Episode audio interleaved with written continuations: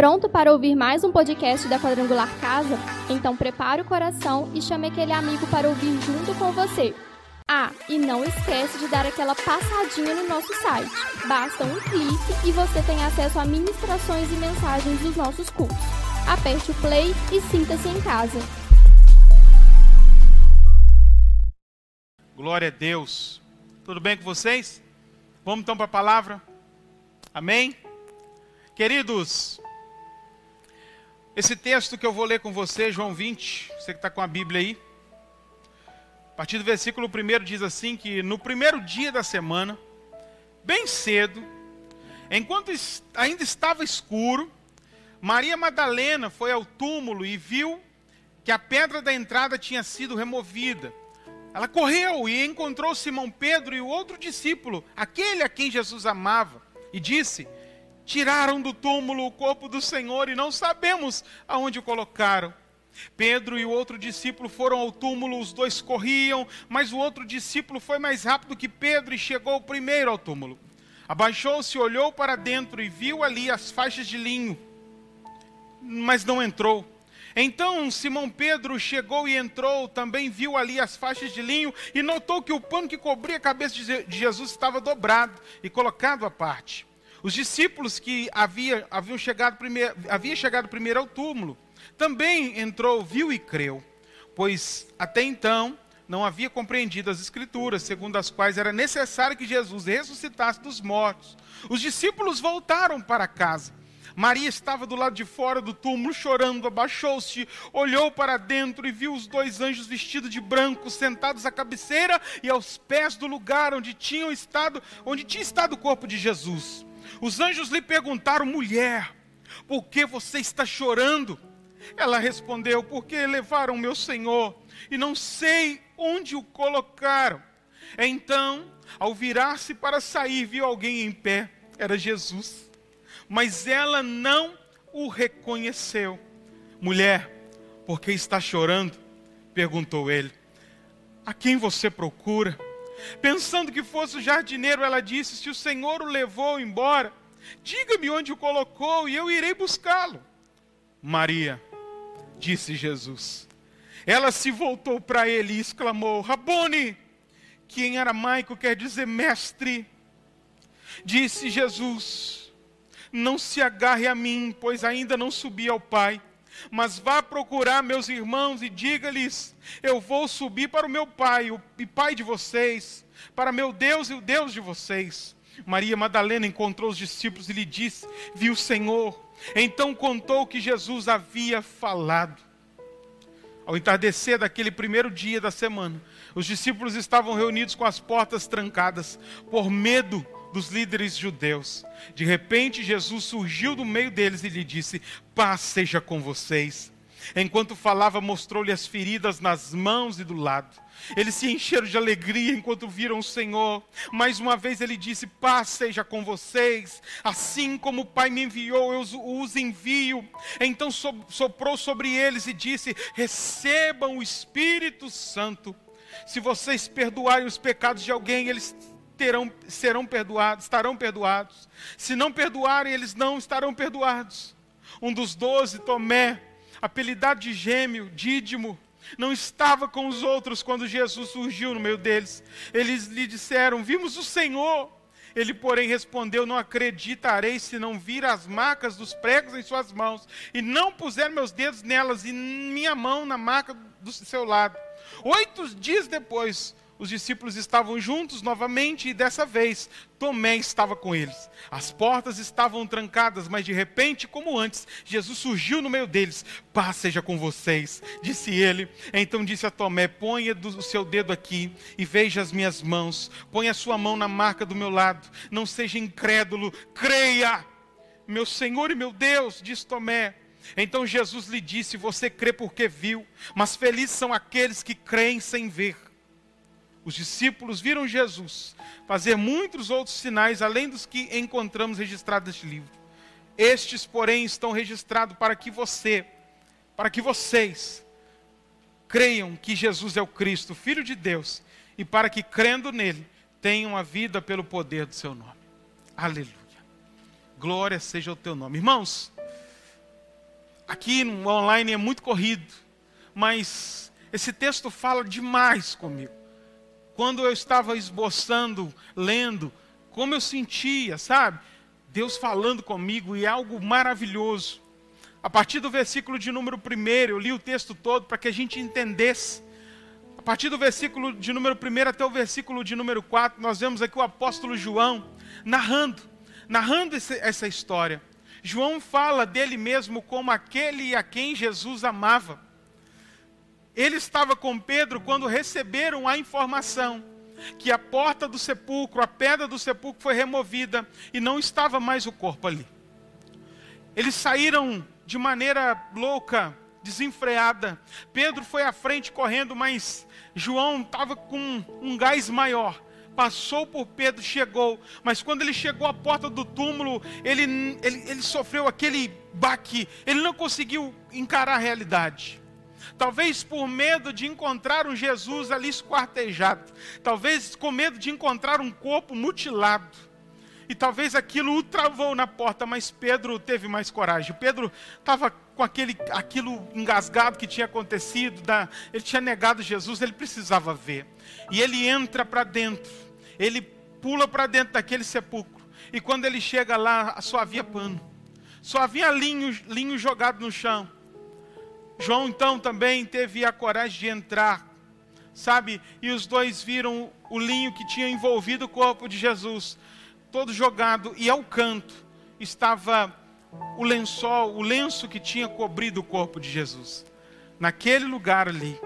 E ali, João então recebeu um start na sua mente. Opa, aquilo que Jesus falou conosco está acontecendo. Ele ressurgiu dentre os mortos. Sabe, querido, que eu quero que nesta noite aconteça com você um start na sua mente, para que você entenda a palavra para que você entenda quem é Jesus, para que você entenda o plano salvífico através da cruz, da ressurreição. Eu peço ao Senhor que aconteça, aconteça um start também dentro do seu coração, para que esta verdade aqui que está na palavra também seja uma verdade dentro de você. Amém? Glória a Deus. Continuando a partir do versículo de número 11 até o versículo de número 18, nós vamos ver uma narrativa sobre a Maria de Magdala. Uma mulher que teve uma experiência marcante com Jesus e desde então começou a seguir Jesus, se tornou uma discípula do Senhor. Ela estava aos prantos do lado de fora. Enquanto os homens estavam lá dentro, ela estava do lado de fora, os homens saíram e ela ficou do lado de fora chorando. Os homens foram embora. E ela, com certeza, ali engasgada, soluçando, porque, sabe, para aquela época era muito importante para ela perfumar o corpo de Jesus. Ela acordou de manhãzinho, ela acordou bem cedo antes do sol né, raiar e ela foi lá, porque a única coisa que ela podia fazer naquele momento, e ela dava muito valor ao corpo de Cristo. Sabe você que está em casa, deixa eu te dizer uma coisa: há muitas pessoas que não valorizam mais o corpo de Cristo, que é a igreja. E nós não vemos uma fé, uma entrega ao corpo de Cristo como dessa mulher. É, é muito raro. Mas que em nome de Jesus isso mude na sua vida. Que o Senhor possa renovar você nesse dia. Para que você volte a ter amor pelas coisas espirituais, pelo corpo de Cristo, pela igreja. Quando ela sai, ela não pôde fazer aquilo, aquilo entristece o coração dela, porque ela havia pensado que tinham levado o corpo, tinha, tinha pensado que os soldados romanos tinham pegado aquele corpo e desfeito do corpo. E aquilo trouxe para ela um apavoramento. Enquanto ela chorava, ela viu a imagem de dois anjos dentro do túmulo. E depois aparece um homem por trás dela, perguntando por que, que ela estava chorando. Nesse exato momento, sabe, queridos, acontece algo extraordinário. Porque este homem de branco que ela pensava ser o jardineiro, que tinha levado o corpo de Jesus, ela disse para ele: Se foi você que levou, me fala onde está, eu busco. Eu dou um jeito, mas eu não posso, eu não posso passar por isso. E ele fala: Maria. Maria suou dentro do coração dela, como aquela Maria que ela ouvia sempre do Mestre. Aquela voz era, era era conhecível, era a voz de Jesus. Até então ela não tinha conhecido aquele homem de branco, aquele jardineiro. Mas Jesus então se fez conhecido. Quando eu olho para esse texto, irmãos, eu, eu, eu entendo a salvação. Nós entendemos a salvação. Jesus, ele se manifesta a nós e ele se faz conhecido. Enquanto ele não se apresenta, enquanto ele não se identifica a nós, nós não, nunca vamos enxergar Jesus. Nós não, nunca vamos ver Jesus. A humanidade não pode reconhecer quem Jesus é, a não ser que se Jesus se revele a esta humanidade. E o meu pedido, a minha oração também neste dia, é que Jesus se revele a você e na sua casa. Meu pedido, a minha oração nesse dia, o meu clamor é que esse Jesus que se revelou a Maria, chamando-a pelo nome, também chame você pelo nome aí na sua casa. Também faça algo aí onde você está. Mostre quem ele é para você. Porque talvez você conheça o Jesus artístico, o Jesus do quadro, o Jesus da estátua, o Jesus de barro, de porcelana, o Jesus da camiseta o Jesus que os outros falam, mas Jesus, Ele quer se apresentar a você como o Senhor, o Salvador, aquele que pode mudar a sua vida. E quando Maria viu o Mestre, quando Maria ouviu aquela voz, tudo muda. Ele diz para ela: ainda não toque em mim, espere, eu vou ter que ir aos céus. Eu acabei de vir do, lá debaixo do Hades, eu acabei de sair de lá. Eu acabei de cumprir uma missão lá embaixo. Agora eu vou em cima. Mas avisa eles, e ele deu instruções para Maria. Vai lá e fala para os homens. Ela chega lá, irmãos, toda eufórica. Eu vi Jesus. Eu vi o Cristo. Talvez indignado ficou João e Pedro. Mas por que, que ele não apareceu para nós? Por que, que ele não se mostrou a nós e se mostrou a você? Né? Então ela vai dar todas as instruções que ela havia recebido e aqueles homens então ficam dentro de casa. Vou parar um pouquinho aqui para que a gente possa refletir sobre um ponto. Eles estavam ali num fim de tarde, começando a noite, todos juntos numa casa, irmãos. A Bíblia não nos fala onde estava essa casa. A Bíblia não nos fala como era esta casa. Talvez um casebrezinho escondido. Estavam todos ali, com as portas fechadas, trancafiadas, com medo, porque do lado de fora, você vai ver isso bem nítido no versículo de número 19, porque o perigo rondava o lado de fora. Havia uma ameaça contra os cristãos. Havia uma ameaça rondando as portas dele, deles. Então, Jesus vai ao encontro deles dentro de casa. Isso me lembra muitos dias de hoje, presta atenção aqui. Lembra muitos dias de hoje. Nós estamos trancafiados nas nossas casas porque o perigo está do lado de fora. O perigo ronda o lado de fora. A morte é eminente do lado de fora. Se os discípulos saíssem, eles poderiam morrer. E eles fizeram o que? Se preveniram. Eu digo para você que está em casa, sem politização, previna-se sim. É tempo de ficar em casa sim. Não é tempo de vir ao templo. Vai chegar esse tempo, irmãos, que a gente vai celebrar estar aqui. Porque quem ama a presença do Senhor é a presença dos outros irmãos. Quando vier esse momento, a gente vai celebrar. Mas é tempo de ficar em casa porque a ameaça está do lado de fora. E não é vontade de Deus que você perca um dos seus. Não é vontade do Senhor que você contraia esse vírus. Sabe o que, que aconteceu? como eles não poderiam sair ao encontro de Jesus, acontece algo, Jesus vai ao encontro deles. Jesus entra naquela casa, você vai ver isso exatamente no versículo 19. E Jesus entra ali com as portas trancafiadas, e quando eles olham, vem aquele homem de branco, ele diz: Paz seja com vocês. Paz seja nesta casa, porque irmãos, aquela casa estava um transtorno louco. Naquela casa havia uma incerteza, uma incredulidade, uma insegurança, uma aflição, choro. Havia, havia perguntas não respondidas.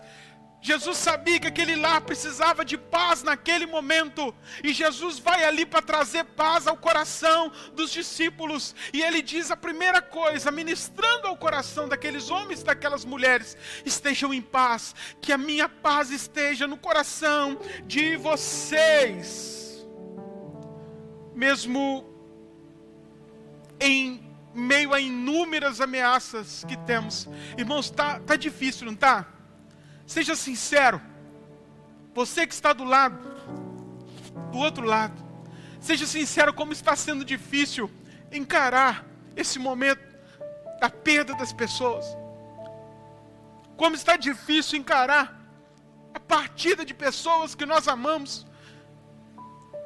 Esta semana, mais uma pessoa se foi. Gente próxima, gente que marcou a história da gente.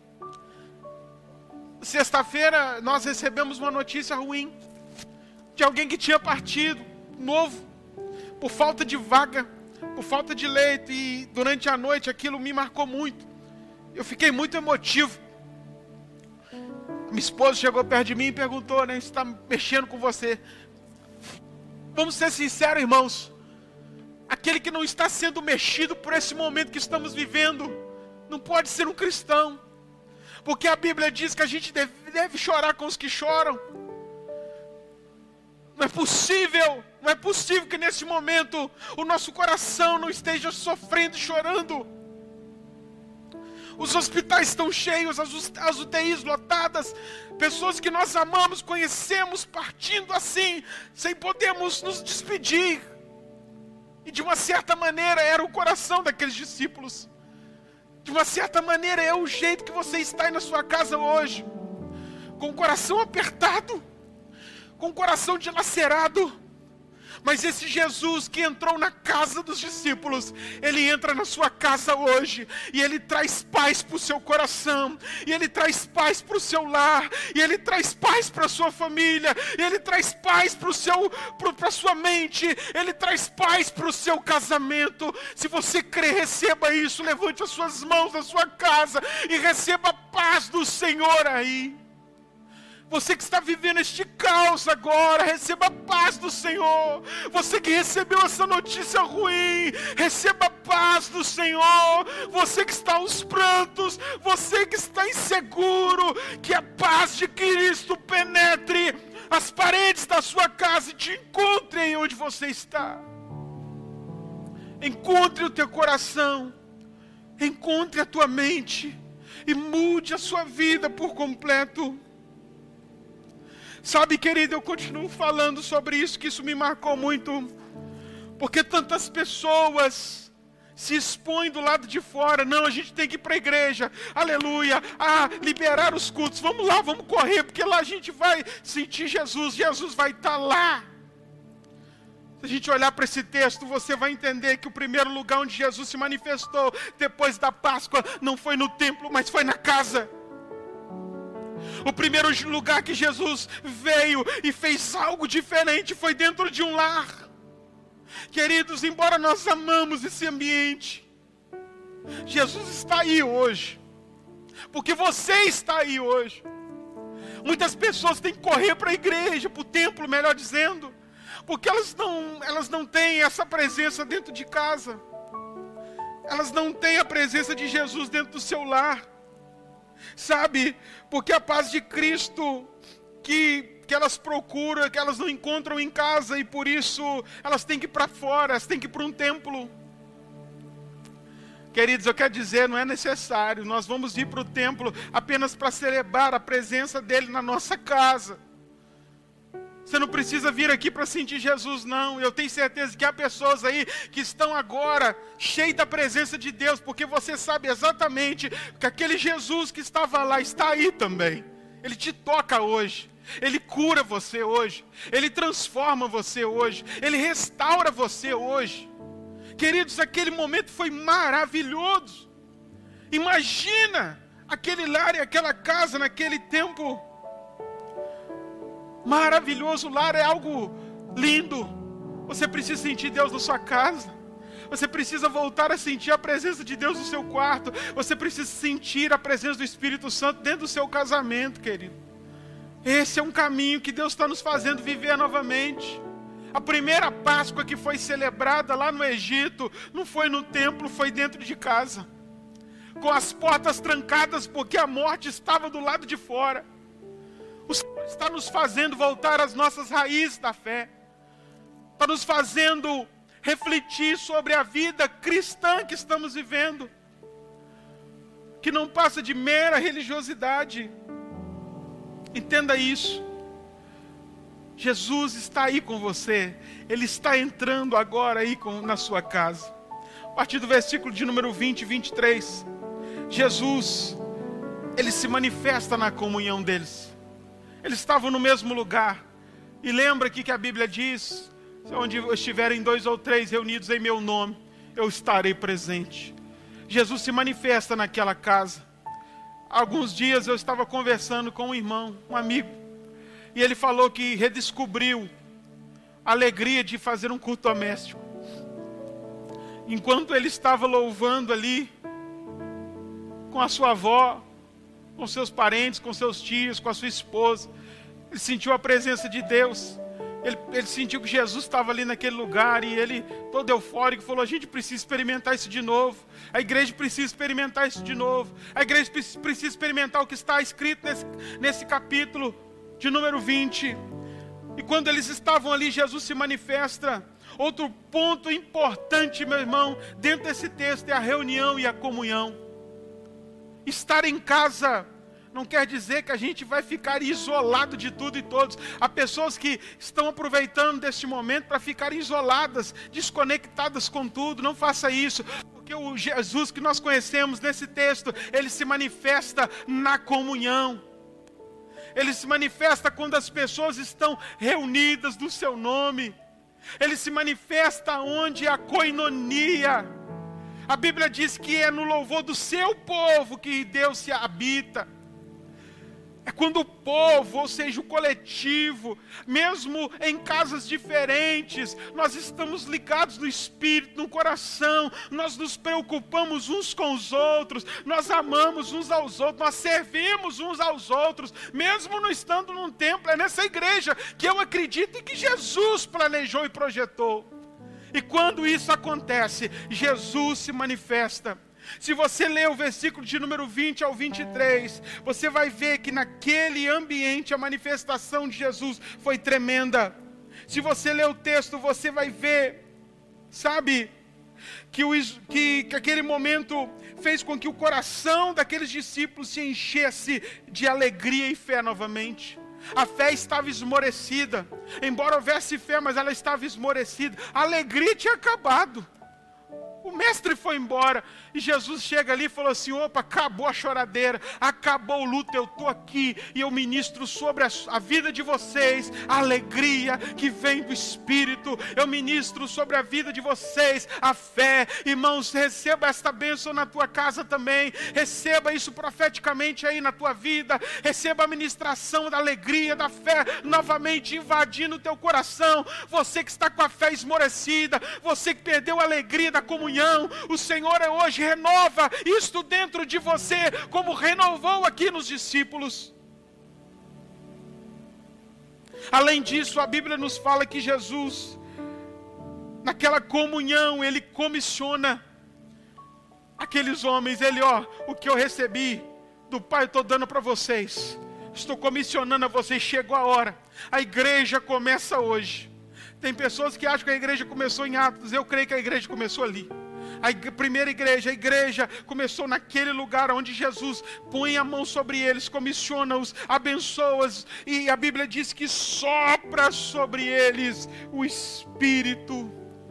Não era o Shavuot, não era o Pentecoste ainda, mas já tava, tinha gente cheia da presença do Espírito Santo naquela casa tinham o propósito e a missão bem definida no coração do que eles precisariam fazer a partir dali. Isso é maravilhoso. Quando nós estamos em comunhão, queridos, nós temos a, a, a, ideia correta do que Deus quer para nós como igreja. Porque quando a gente quer viver isoladamente, eu vou fazer aqui, não vou me envolver, não, vou fazer do meu jeito, você fica sem direção. Sabe, você já, já, tentou tirar uma formiga do seu bando e colocá-la bem longe do, do, da linha do formigueiro? Ela não sabe o que fazer, assim somos nós, como nós queremos servir a Deus longe da igreja, longe da comunhão das pessoas. Se é neste ambiente que Jesus se manifesta, sabe que isso possa tocar o teu coração hoje, que não adianta, não queira ir por esse caminho que muitos foram se perderam. Terminando, irmãos, eu quero falar sobre uma outra pessoa Aqui, até aqui tudo lindo, tudo maravilhoso. Mas há algo triste nesse texto. Enquanto os discípulos estavam ali, um estava do lado de fora. Tomé estava do lado de fora. Tomé estava talvez vagando, chutando pedras no meio do caminho. Já tinha perdido até o medo de, de, de ser morto. Sabe, fazendo perguntas para si, talvez, sobre por que, que ele tinha ido embora, frustrado. Por que, que algumas pessoas não estão dentro? Porque saíram, porque estão frustradas. Se frustraram com, com, com evangelho que foi pregado a elas, um evangelho falso, porque o evangelho verdadeiro, ele conta a realidade e não frustra ninguém. Porque o evangelho verdadeiro é realista.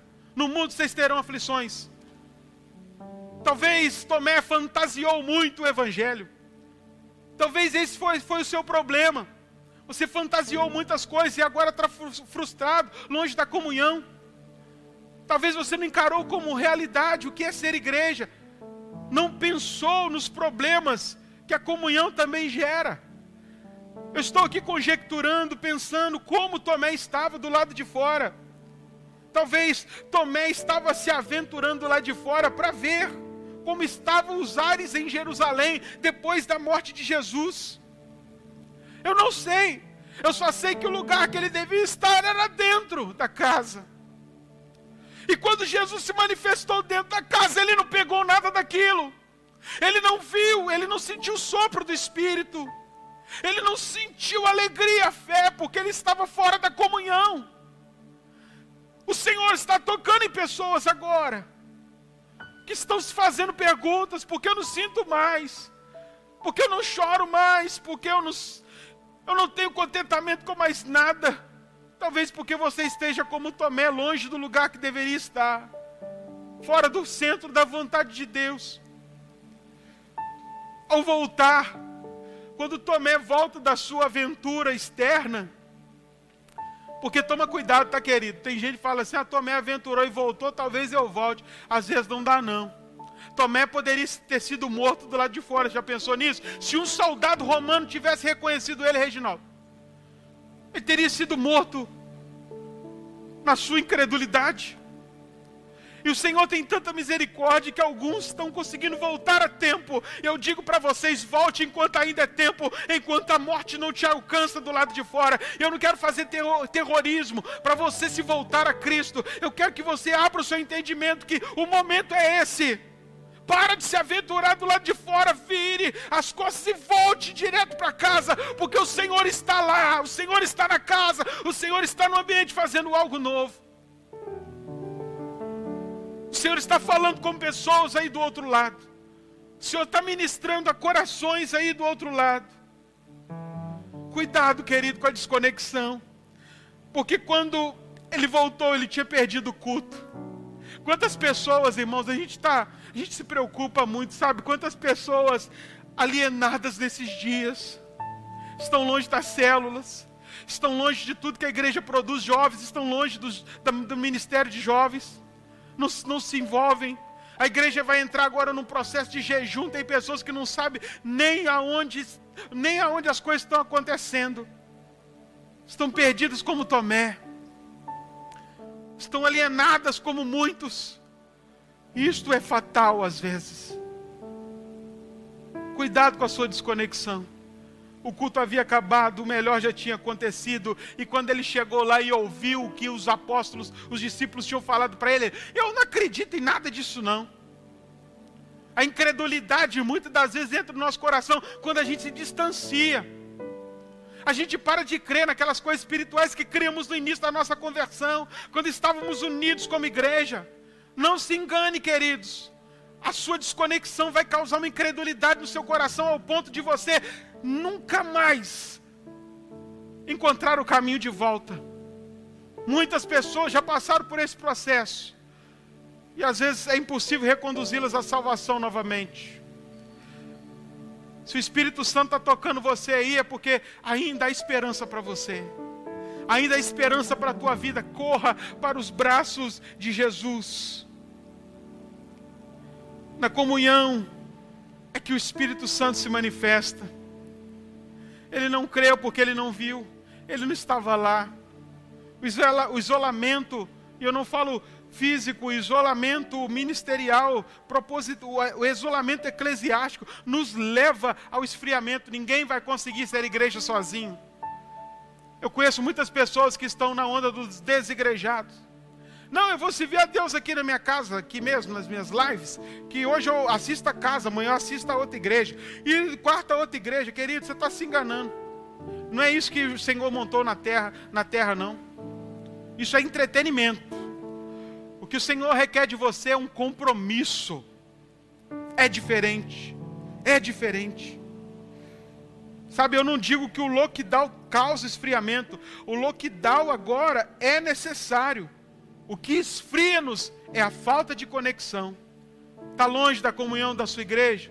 Está longe da comunhão do corpo de Cristo? Volte agora. Volte correndo. Não culpe a internet. Ah, eu não gosto de ouvir internet. Eu não gosto de ver live, não, pastor. Por isso que a gente não fica vendo os cultos. Sabe? Não culpa a internet, não. É o que temos. Glorifica a Deus. É o que nós temos para hoje. Alguns dias atrás eu vi, você talvez tenha visto uma entrevista de um jovem numa, num canal de televisão que para estudar, eu acho que algum jovem deve ter visto, ele subia numa árvore para pegar sinal de internet, para poder assistir a escola dele, que ele morava no meio do nada e não tinha sinal, e ele tinha que subir numa árvore para que ele pudesse ver as aulas, porque ele tinha um sonho. Eu quero me formar, eu quero ser, eu quero ser alguém formado, eu quero, eu, eu quero receber a melhor educação, eu vou. E ele se aplicava. É, é tempo da gente fazer isso. Se necessário for subir numa árvore, você sabe qual árvore você tem que subir, mas se esforce, porque o tempo não é brincadeira que estamos vivendo. Agora eu termino de verdade. Versículo de número 25: Tomé não, não caminhava sobre as águas da fé, pois ele era racional demais. Há muitos crentes racionais demais, só olha as coisas pelo âmbito racional. E no cristianismo não é assim, porque o Cristo que nós cremos, de vez em quando ele chama a gente para andar sobre um lugar que racionalmente não é possível. Ele chamou Pedro para andar sobre as águas. O cristianismo requer de nós, às vezes, sair desse ambiente da racionalidade e acreditar no sobrenatural. É só assim que a gente dizima. É só assim que a gente oferta, é só assim que a gente sai e vem para um templo adorar a Deus. É só assim que a gente vai para uma célula. É só assim que a gente entrega a, a nossa vida em prol do Evangelho. Isso não tem nada de racional. Se você tentar entender isso racionalmente, não tem nexo nenhum. Mas Tomé tentava ver o cristianismo racionalmente, por isso que ele não creu.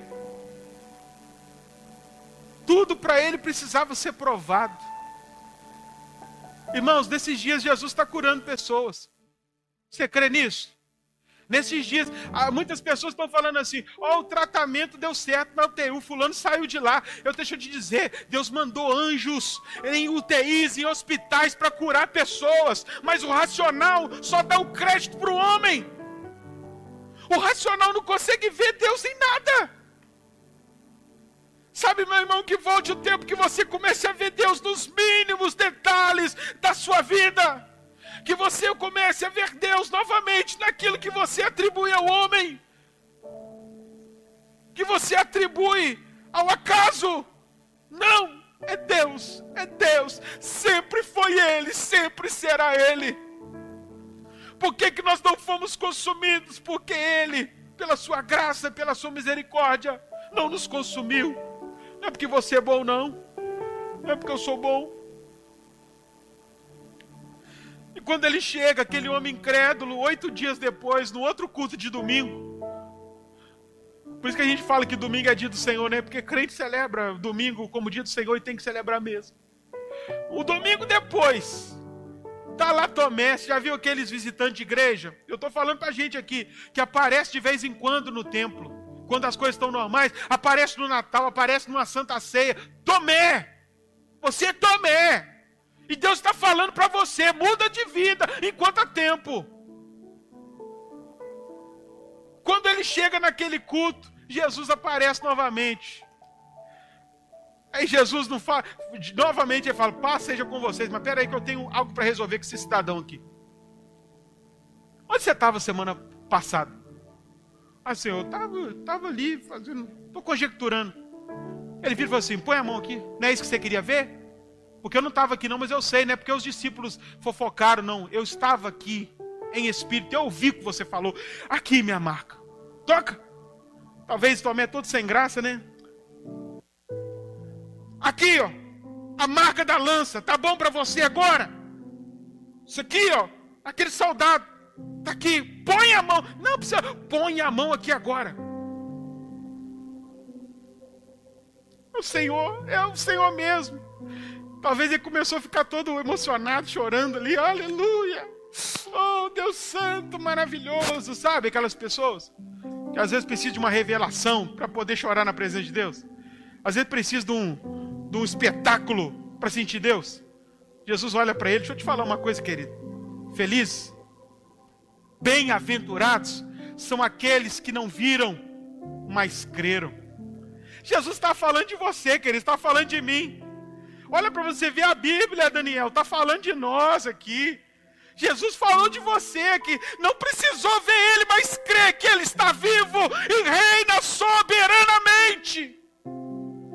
Ele estava falando daqueles que são bem-aventurados que não viram a cruz, não viram os cravos, não viram as marcas, não viram os milagres, mas creram que ele viveu nesta terra, morreu, morte de cruz, foi ao inferno, mas ressurgiu ao terceiro dia e reina com o Pai, ao lado do Pai no trono.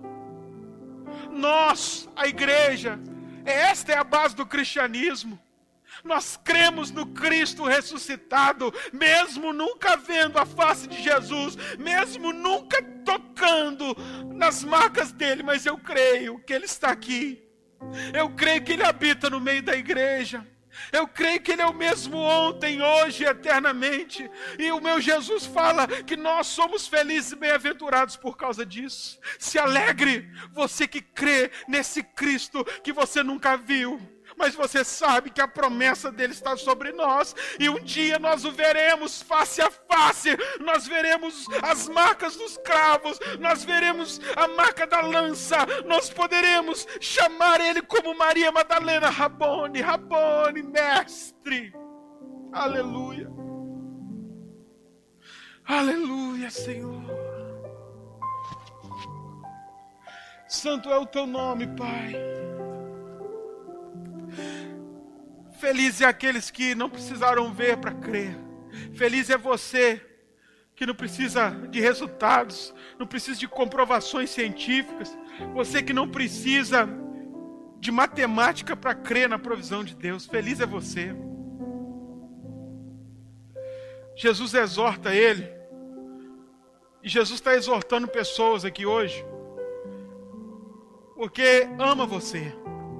Essa palavra às vezes é de esperança para alguns, mas de exortação para outros. Mas a exortação de Cristo a Tomé naquele momento não foi para julgá-lo para fora, não, foi para que ele acordasse. É tempo de acordar, irmão. Jesus exorta quem ele ama, ele corrige a quem ele ama. E é tempo, quando Jesus exorta, Jesus também restaura a comunhão de Tomé. Tomé volta para a igreja. Tomé volta a crer, Tomé volta a fazer parte dos doze. Tomé depois é enviado a história da Bíblia fala que Tomé chegou longe, às Índias, pregando o Evangelho.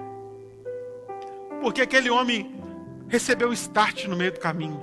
Sabe, irmãos, há pessoas que a gente vê longe e a gente se comove, sabe? Fala, meu irmão, poxa vida, como que ele é maravilhoso, como que essa pessoa é boa, por que, que ele mantém-se longe? Sabe? É tempo da gente ser exortado e voltar ao caminho. Porque Deus tem algo para fazer na sua vida ainda.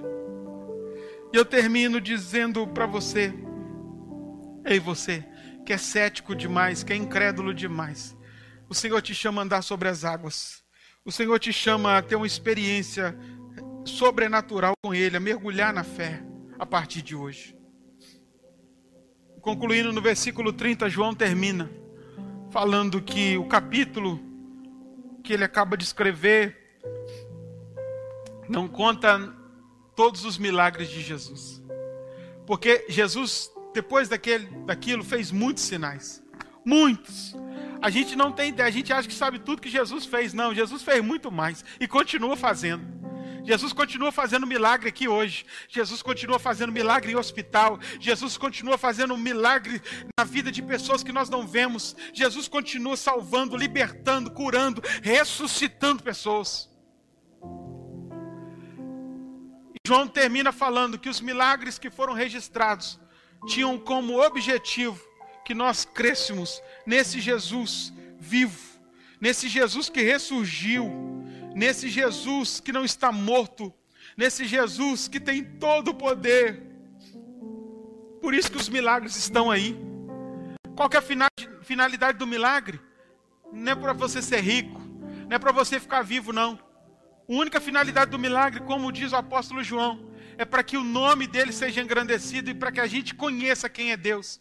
Eu tenho orado assim hoje, irmão: Senhor, cura Fulano, cura Ciclano. Hoje, quatro horas da manhã, meu celular tocou. É uma pessoa que pegou o telefone nas redes sociais e me ligou. Me ligou, falou: seu pastor, sou, sou eu mesmo. Eu, me ajuda, estou desesperada. Tá, Fulano está no chão agora, se tribuchando. Eu não sei o que fazer, eu não sei o que, que é. Tem como alguém fazer alguma coisa? Eu falei, tem, o meu Jesus faz. Mas não é necessário que alguém esteja aqui. Eu falei, não, Jesus ele vai onde você estiver agora. Então o que, que tem que fazer? Eu tenho que orar. E se eu orar aqui, eu tenho certeza que Jesus opera aí. Sabe, irmãos, nós temos que voltar esse tempo. Urgentemente. E eu falei, eu, minha, minha oração foi com o Senhor: Senhor, se for para o teu nome ser engrandecido naquele lugar, faz aquele demônio sair agora, em nome de Jesus. Se for para a gente se converter ali, que esse demônio tome o rumo dele. Se for para que teu nome seja conhecido e pessoas convertam, cura pessoas na UTI agora. Como o Senhor fez milagres para que pessoas pudessem conhecer o Jesus Salvador, faça isso hoje. A minha oração tem sido assim, porque é uma multidão buscando milagres em benefício próprio, para se sentir bem. E milagre não é para isso. Concluindo, viva a comunhão dos santos. Mesmo nos dias de isolamento, quero dizer para você, e perigo, fique em casa, mas se fortaleça em casa. Jesus visita a sua casa. Não seja como o Tomé aventureiro. Não faça isso pode ser fatal. Não viva desconectado, não viva desinformado. Sejam cheios de paz, cheios de alegria, cheios de fé e unção do Espírito de Deus. Que o Espírito de Deus seja soprado sobre você. Que você saiba realmente qual é a missão que nós recebemos do Senhor como igreja. Enquanto ele não volta, a gente precisa continuar anunciando o Evangelho. Nós precisamos falar para outras pessoas que estão ainda desinformadas: Ei, Jesus Cristo ressuscitou. E ele voltará para buscar a sua igreja. Viva uma experiência de milagres e de fé. Saia desse ambiente simplesmente racional. Renova, renova a sua comunhão, como aconteceu com Tomé. E viva para Jesus e creia em Jesus de todo o seu coração. Creia na ressurreição de Jesus e assim a sua vida é transformada, como diz esse texto. Último versículo. Se nós cremos no Jesus ressurreto, cremos na salvação, nele como Senhor e Salvador, a nossa vida vai ser transformada. A salvação vai chegar até você e agora. E eu quero orar para pessoas que neste exato momento estão se conectando a essa mensagem, estão dizendo: Eu sou Tomé, eu preciso de cura. Você que está aí com com muitos questionamentos da sua mente, com muito medo, e você fala, eu que preciso dessa paz agora. Ou talvez é você que nunca ouviu falar desse Jesus ressurreto. A salvação pode te alcançar agora. São para essas pessoas que eu quero orar. Enquanto você levanta sua mão para receber a presença do Senhor, o Senhor na tua vida, há um QR Code que pode aparecer para você falando de uma decisão. E se você hoje está retornando aos caminhos do Senhor, corre nesse QR Code, vai lá, fala: Eu estou voltando, eu preciso de ajuda, eu sou Tomé. Fala lá que eu, eu sou a pessoa que nunca conheceu Jesus, mas conheci Jesus nessa live. Eu senti a presença dele. Se você é essa pessoa que está com medo, aflita, nós estaremos aqui também intercedendo por você. Fecha os teus olhos aí agora, medita agora na presença do Senhor, esteja agora totalmente ligado nesta presença, Pai de amor e graça. Eu oro para as pessoas que estão em casa. Eu oro para pessoas que entenderam a tua palavra neste exato momento, estão agora se entregando a ti. Pessoas que estão como Tomé, ó Pai, desconectadas, vivendo uma vida, ó Pai, totalmente aquém daquilo que o Senhor é, planejou para a tua igreja e estão precisando voltar. Pai, atrai elas com laços de amor agora.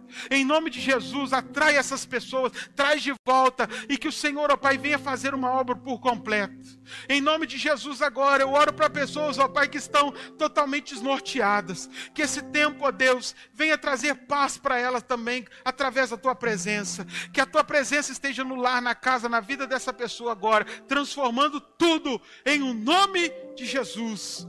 Amém. Deus abençoe a sua vida, tá bom? Que essa palavra possa encher o seu coração. Que essa palavra possa transformar a sua história. Que nunca mais, nunca mais você esqueça dessa mensagem. Eu peço ao Senhor que ela seja gravada, carimbada na sua mente. E sempre que você pensar e se desconectar, sempre que você pensar em entrar em desespero, que essa palavra venha e traga a confirmação que você precisa. Deus te abençoe, tá bom? E se você for uma daquelas pessoas que entrou em contato conosco, rapidamente nós vamos estar entrando em contato com você também.